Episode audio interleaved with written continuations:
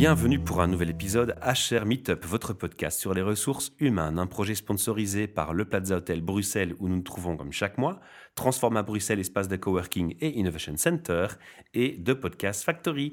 Alors, je retrouve un membre de Transforma à mes côtés qui s'appelle Maude Laurent, chez qui j'ai fait une petite capsule vidéo aussi en tant que guest. Eh oui, bonsoir.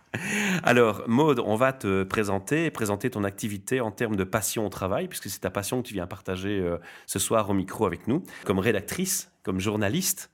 Mais on va pas trop en dire. On va commencer par mon petit rituel de ton rêve d'adolescente à ce jour. Que s'est-il passé Es-tu aligné avec ce rêve? Qu'est-ce que tu as étudié? Raconte-nous tout, Maude. Alors oui, je pense que je suis plutôt alignée. Je me souviens quand j'étais, j'avais 13-14 ans et je me disais qu'est-ce que j'aimerais faire plus tard?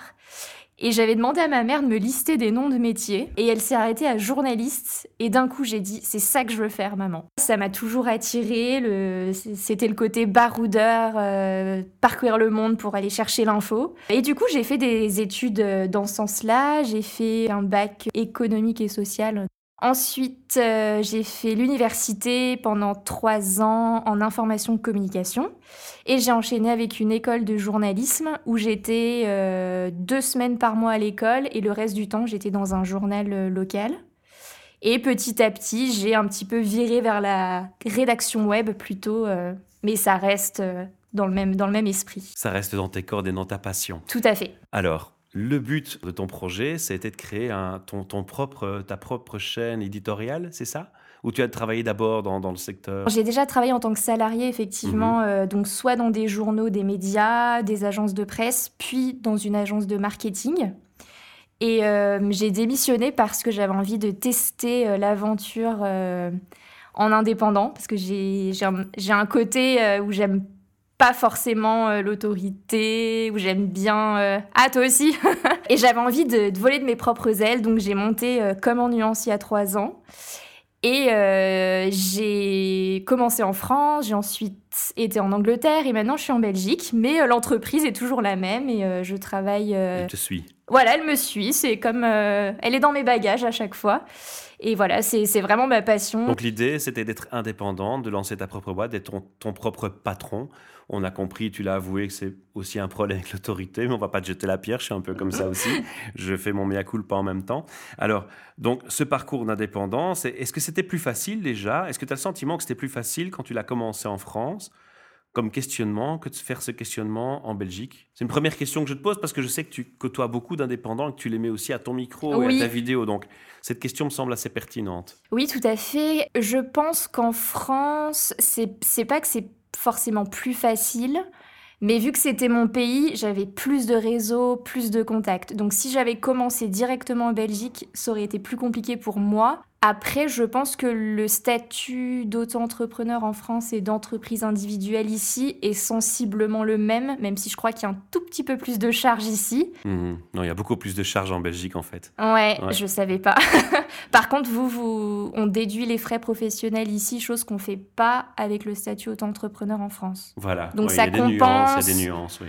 Voilà, donc je dirais que ça ça se vaut, quoi. Ok, alors maintenant, on va, on va s'attaquer au sujet lui-même. Mhm. Comment nuance c'est quoi? En qui? On sait que c'est toi, oui, c'est quoi? C'est moi qui suis derrière. C'est euh, une agence de, contenu éditorial, je dirais plus que communication. C'est-à-dire que c'est vraiment sur la rédaction presque de type journalistique. C'est-à-dire que je vais écrire des articles de blog pour des entreprises, pour des agences de communication, pour des indépendants.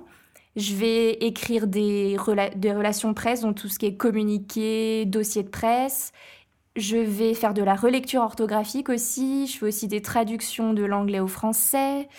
Et je peux gérer les réseaux sociaux, donc ça c'est plus ma casquette community manager. J'allais le dire, oui, c'est community management. Ou euh, je peux gérer euh, une page Facebook, un compte Twitter, Instagram, LinkedIn. Donc ça, ce sont les services que tu proposes à d'autres indépendants et c'est ton business model en fait. Oui, en fait, ma, ma cible principale, c'est pas forcément les indépendants, c'est plus start-up, PME, voire plus gros. Mhm. Mais si les indépendants veulent, veulent de mes services, il n'y a pas de souci. Voilà, d'accord. Voilà. Alors donc, on a défini donc le, le, quoi et pourquoi, tu, tu l'as dit, mais est-ce que tu as voulu répondre aussi à un besoin spécifique? Tu as remarqué sur le marché qu'il y avait un besoin pour ça?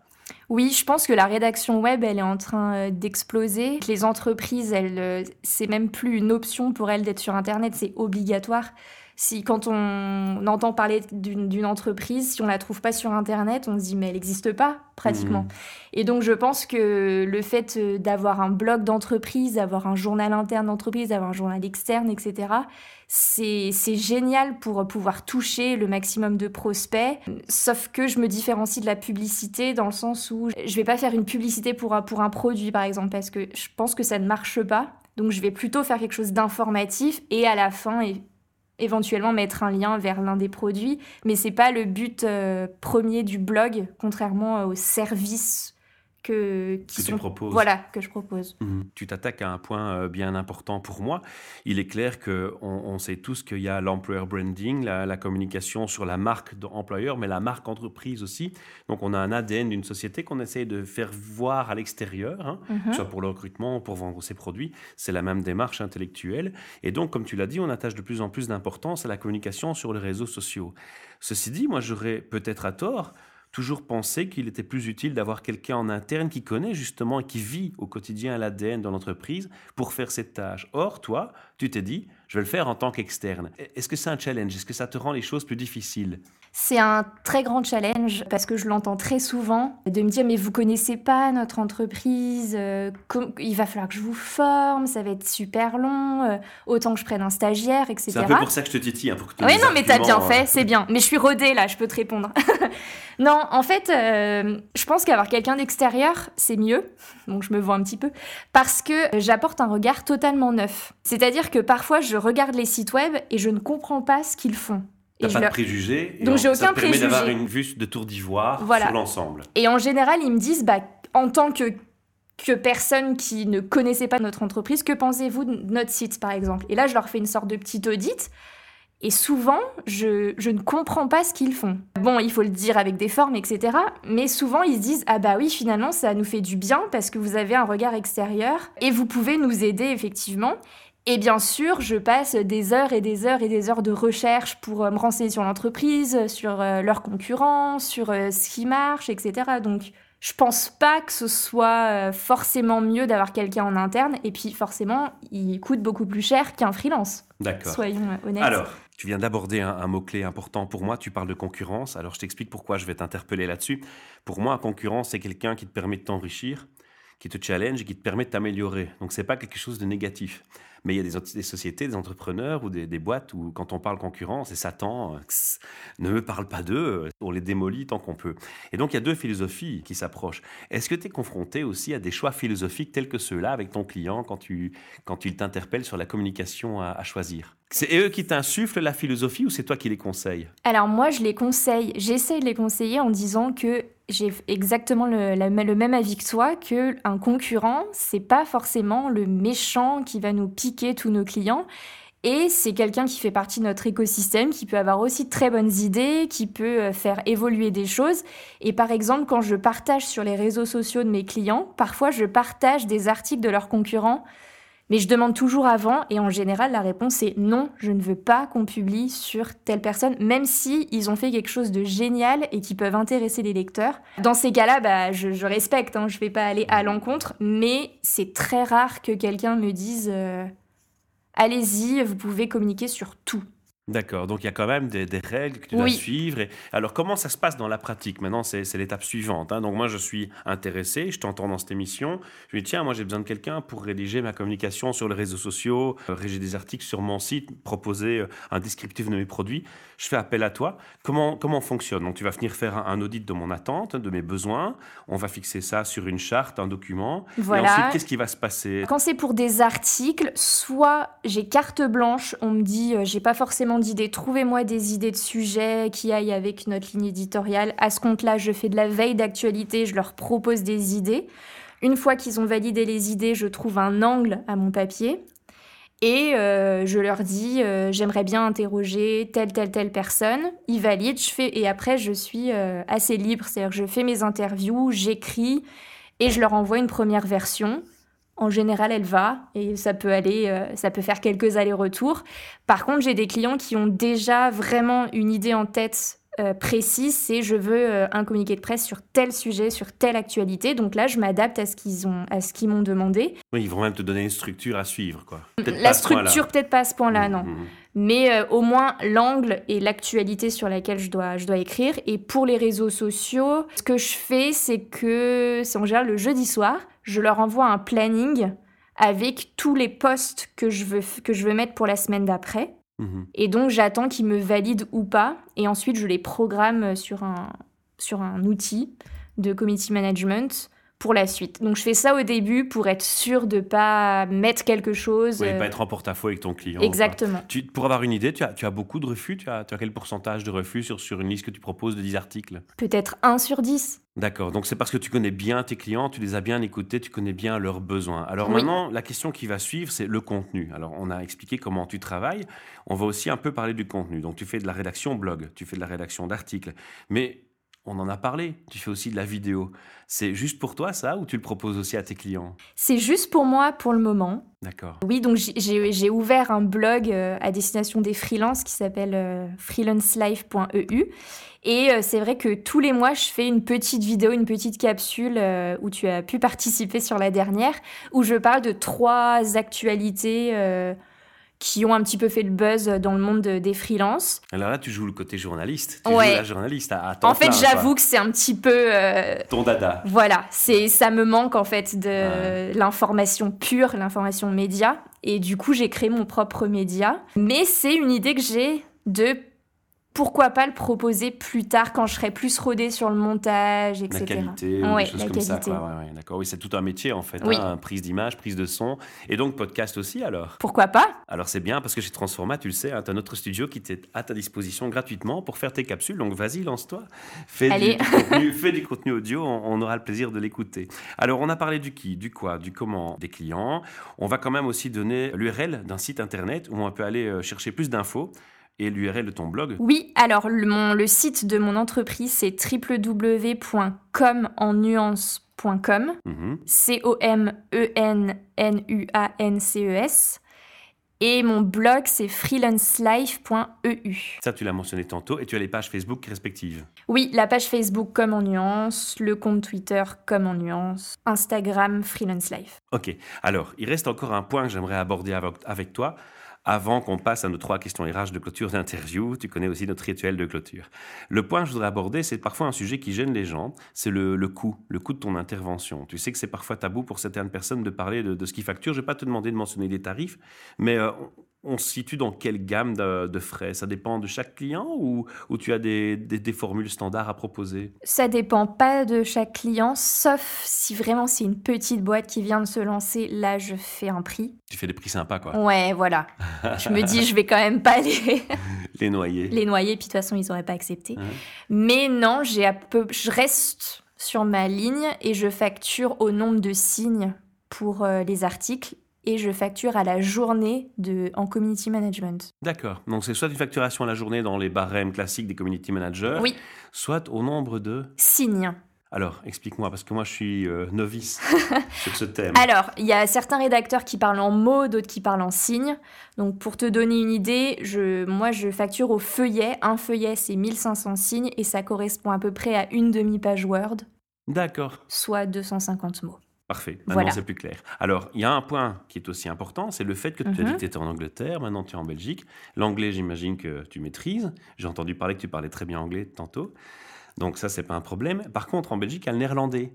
Alors, il y a des entreprises à Bruxelles, où tu es, qui sont avec des publics bilingues et qui vont peut-être te demander parfois du contenu dans les deux langues. Est-ce que tu te fais aider par une personne néerlandophone ou tu es capable de rédiger en néerlandais? Je pense que le mieux, c'est de rédiger, dans sa langue natale, non? Oui, c'est vrai que euh, l'anglais, je peux rédiger. J'ai un bon niveau d'anglais, mais c'est pas ma langue maternelle. Donc, ce sera jamais aussi bien que qu'un qu'un natif. ouais. Alors, au niveau du néerlandais, j'ai le niveau zéro, hein, totalement. Oh, scandale J'assume, j'assume. Euh, je crois que je connais que un ou deux mots. C'est déjà un bon début. Oui, grâce à mes collègues du, au bureau. Donc pour l'instant, non. J'essaie de voir si, si, je, si je reste en Belgique très longtemps, Là, je compte prendre des cours. Oui, mais de la rédiger, et Mais faire de ton là, métier, non. ça va être une. Je pense que je... Par exemple, au bureau, j'ai une coworkeuse qui est rédactrice en néerlandais. Voilà, donc pourquoi pas, avec euh, elle, quoi. Pourquoi pas travailler avec elle euh, à l'avenir euh. C'est déjà arrivé cette demande pour l'instant ou pas encore? Non, pas encore. Mais je démarche pas, en fait, les entreprises Ah, c'est néerlandophones. à toi. Non, elles viennent pas à moi non plus. Les... c'est que les francophones qui, qui viennent à moi ou, Ouais, ouais. ou que je démarche. Parce qu'ils te trouvent sur les réseaux aussi où tu es active. Oui. D'ailleurs, tu, tu te défends bien en, en termes de visibilité, hein, donc Merci. ça très bien. Alors, Maude, on va passer à notre rituel de clôture parce qu'on arrive déjà à la fin de cette interview. La première question que je t'ai préparée, parce qu'on parle de, de monde RH et les gens qui nous écoutent sont, sont liés au thème RH, c'est de te demander, Maude, avec ton vécu justement, avec ton, ton expérience, tu vas dans les entreprises, tu travailles avec eux ou tu les rencontres hein, comme point de contact. Comment tu définis les personnes des ressources humaines? Comment tu définis un RH C'est compliqué comme question. Je t'avais prévenu. hein. oui, tu m'avais prévenu. Je pense que c'est des personnes euh, clés dans l'entreprise. C'est par elles que tout passe. La formation, euh, quand il y a besoin de licencier. Tu as déjà eu affaire à un RH Oui, beaucoup parce que en fait, euh, je travaillais dans une euh, agence de marketing qui était spécialisée dans les RH. Donc tous mes clients c'était des RH. Ma question est pertinente. Donc du coup, ça tombe plutôt bien. Non, c'est des des personnes qui aiment l'autre, je pense, contrairement à ce qu'on pense. Enfin, Mhm. il y a beaucoup de gens qui ont l'image de euh, du méchant RH euh, qui va licencier, qui est, qui est froid et Mhm. tout, mais euh, je pense que c'est en train de d'évoluer dans le bon sens et et je pense que c'est des personnes aussi qui essayent d'amener la transformation digitale euh, à travers leurs services. Ouais, avec plein de bonnes idées. Mhm. Alors, est-ce qu'il t'est justement arrivé d'arriver dans, une entreprise où tu te dis waouh, là il y a un effet waouh, il y a, il y a quelque chose qui se passe, les gens ils, sont, ils ont l'air d'être heureux, ils sont bien. Et si oui, pourquoi? Donc, est-ce que tu as été dans une entreprise où tu t'es dit Ah, là j'aimerais bien y travailler quand même?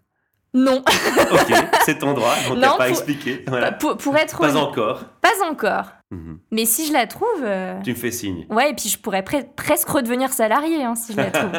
non, franchement, j'ai quelques clients où je me dis l'ambiance, elle a l'air vraiment sympa, où il y a plein de team building, de- d'échanges entre les salariés, etc.